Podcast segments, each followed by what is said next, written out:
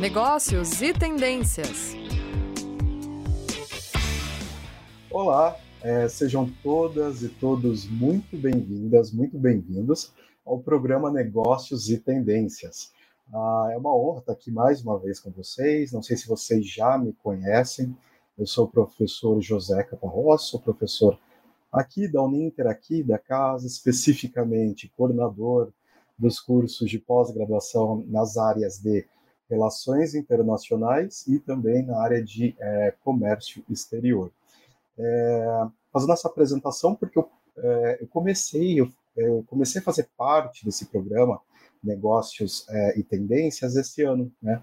O, o, projeto em si, o programa de rádio, ele já está aí faz um bom tempo, já tem uma longa caminhada. Mas eu entrei esse ano, então eventualmente eu vou estar tá aqui para falar um pouquinho com vocês sobre justamente negócios e tendências.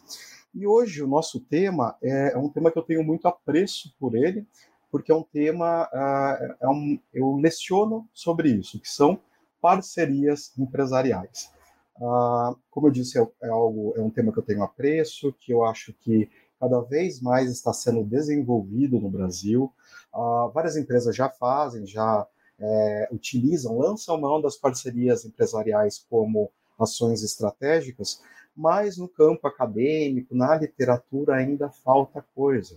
Se você for buscar hoje é, escritos, documentos, livros, artigos científicos sobre o tema, você vai encontrar, naturalmente, mas você vai encontrar uma certa limitação. Então, por isso que eu acho legal a gente falar sobre esse tema hoje, tá bem? E para a gente começar a falar sobre parcerias é, empresariais, a gente tem que falar necessariamente sobre a globalização.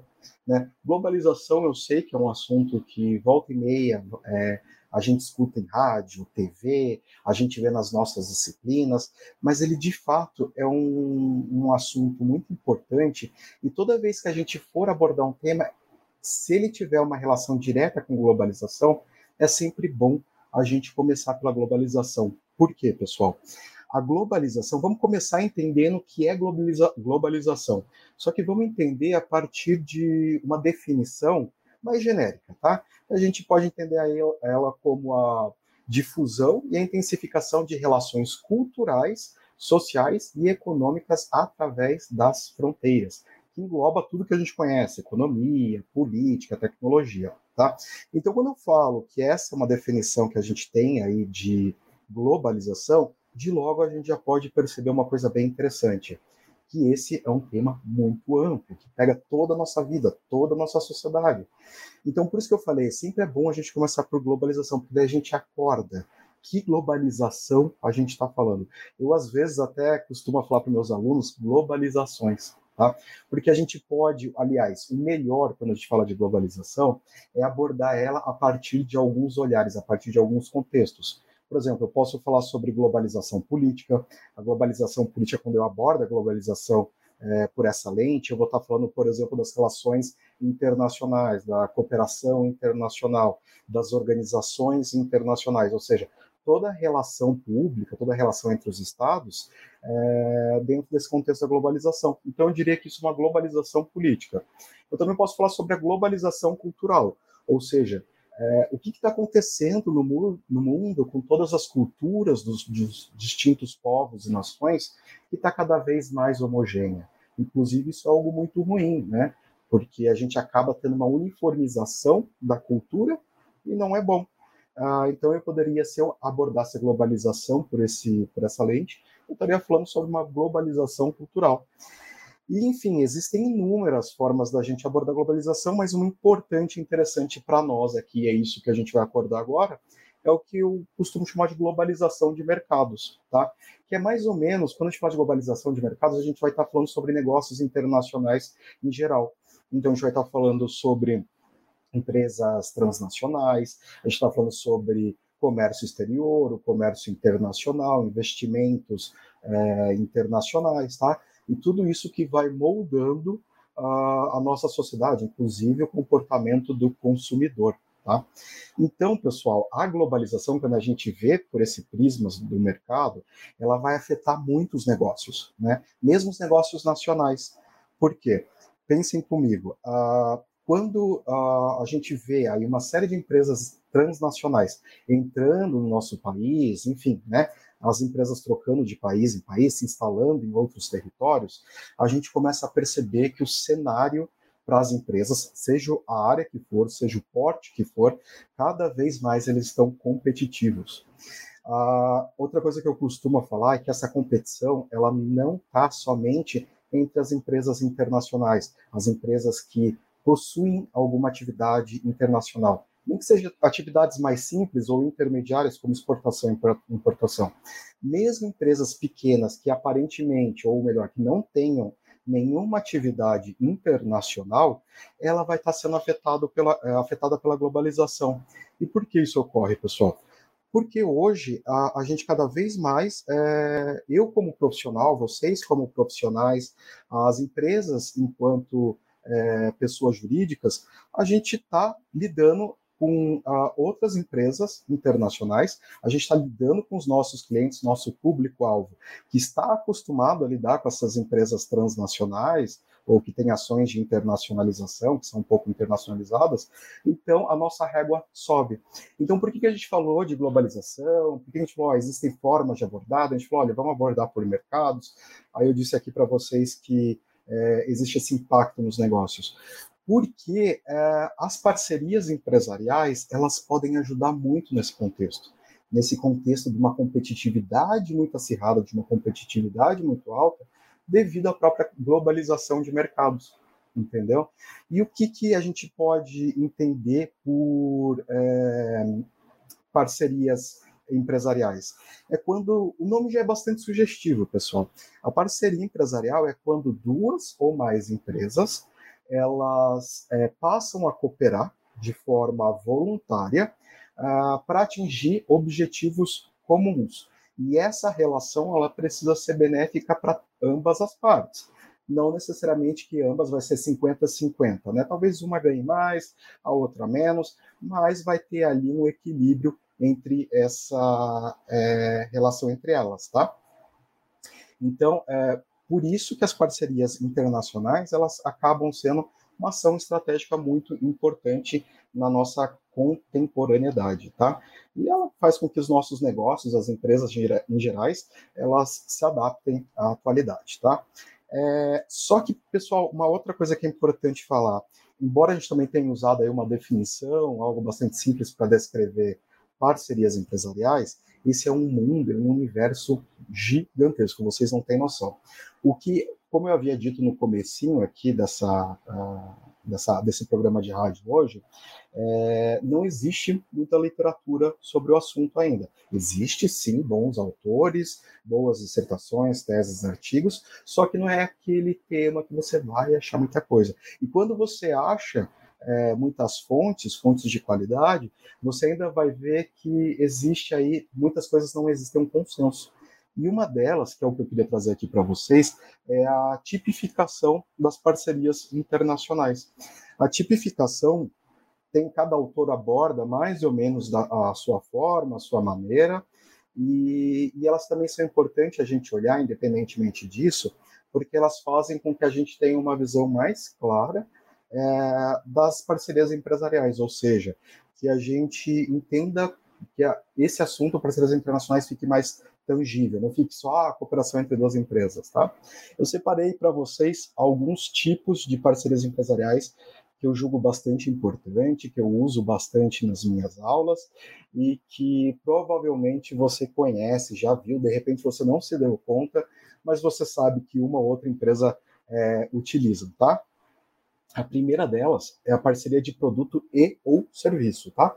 Lembrando que a gente vai sempre colocar é, produto e serviço juntos, né?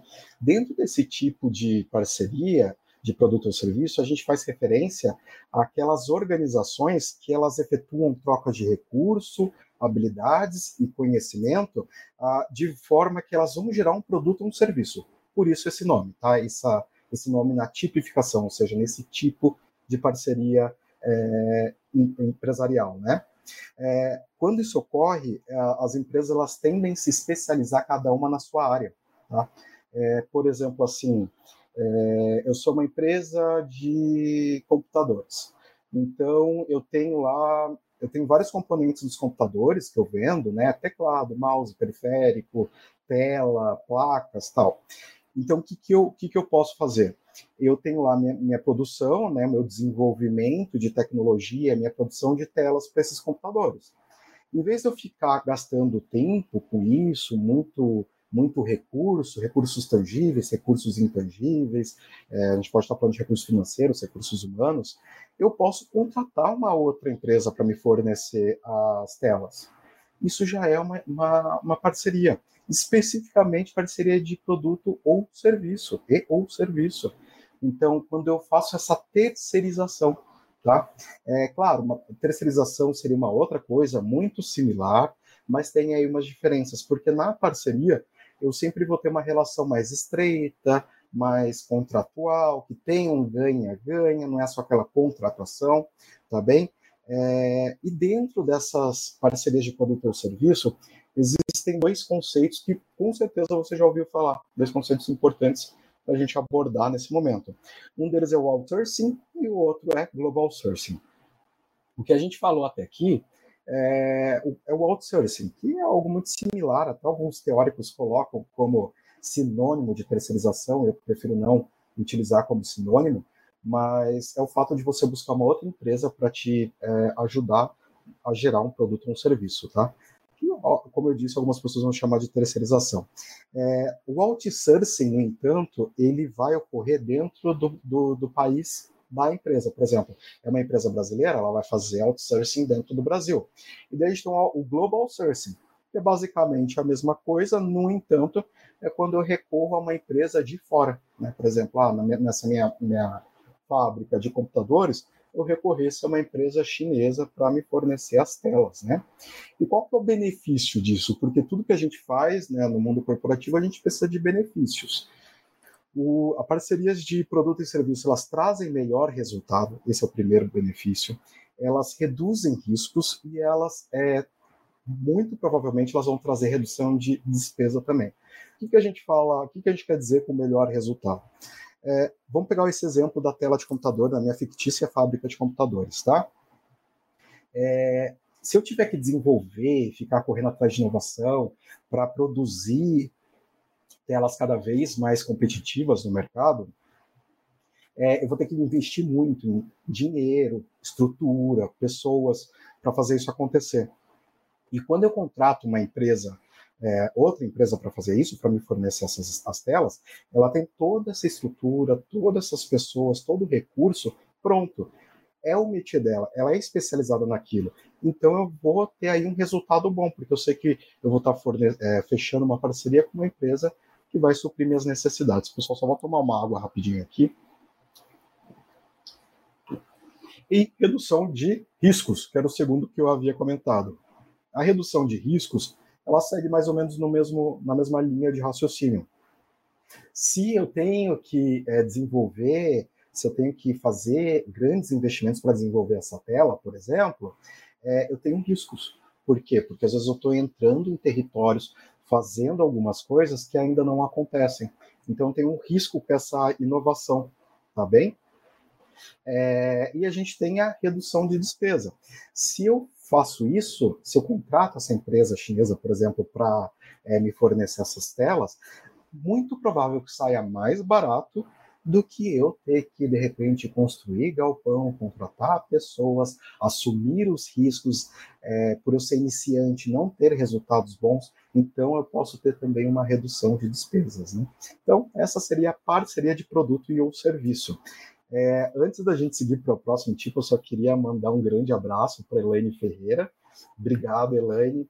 Obrigado também, professor William Salles, é, super competente também, profissional que eu admiro muito, tenho um grande respeito e admiração. Obrigado pelas mensagens. É, aí a próxima, pessoal, além da parceria de produto ou eu serviço, a gente pode falar também de parceria de marcas. E essa tenho certeza que você já viu bastante, talvez você não sabia que ela fazia parte da grande tipologia de parcerias empresariais, mas a parceria de marcas a gente entende como aquela união de duas marcas é, que elas tentam, a partir dessa união dessas duas marcas, elas tentam trazer benefícios para ambas as empresas ou para três empresas envolvidas, tá? Ela é muito comum é, no marketing, é muito comum como uma ação estratégica do marketing, tá? Dentro desse tipo de parceria, a gente pode destacar a ação de co-branding, tá? O que é co-branding, professor José? É um termo é, que a gente que é particularmente novo, é mais ou menos novo, tá? E ele se refere à estratégia de marketing é, que tem aí por finalidade associar as duas marcas ou mais uma marca na criação de um produto ou um serviço que ofereça duplo valor agregado. Então todo mundo vai sair ganhando com essa com esse tipo de parceria. Eu vou dar exemplos aqui para vocês, só que em vez, é, eu não vou falar o nome das empresas, tá bem? Vamos combinar assim. Eu prefiro não falar o nome das empresas, mas eu vou descrever e eu acho que vocês vão lembrar. Existe uma empresa, uma, uma fabricante de tênis, que firmou parceria com uma fabricante de pneus. Olha só que interesse. E é uma parceria de marketing. Então você tem lá o tênis da marca X, e no solado da, da, desse tênis da marca X está a marca Y, que é de fabricante de pneus. Então veja, a gente tem duas áreas completamente diferentes que fizeram uma parceria e que daí dá, remete ao esportivo, às corridas, à Fórmula 1. Então, assim, a empresa de tênis ela passou a acessar um, o público o importante daquela marca de pneu.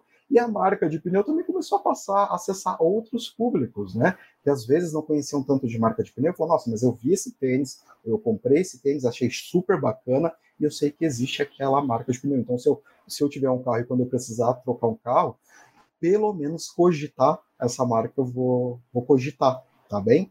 Mas é, outra, outra, outro exemplo, é, existe uma parceria, acho que já, já acabou essa parceria, não, não me recordo bem, mas que era uma marca de chicletes em parceria com um aplicativo de carro, daqueles de carona, que a gente pede o carro por aplicativo, e o chicletes vinha com, a, com estampado a, a, marca desse aplicativo.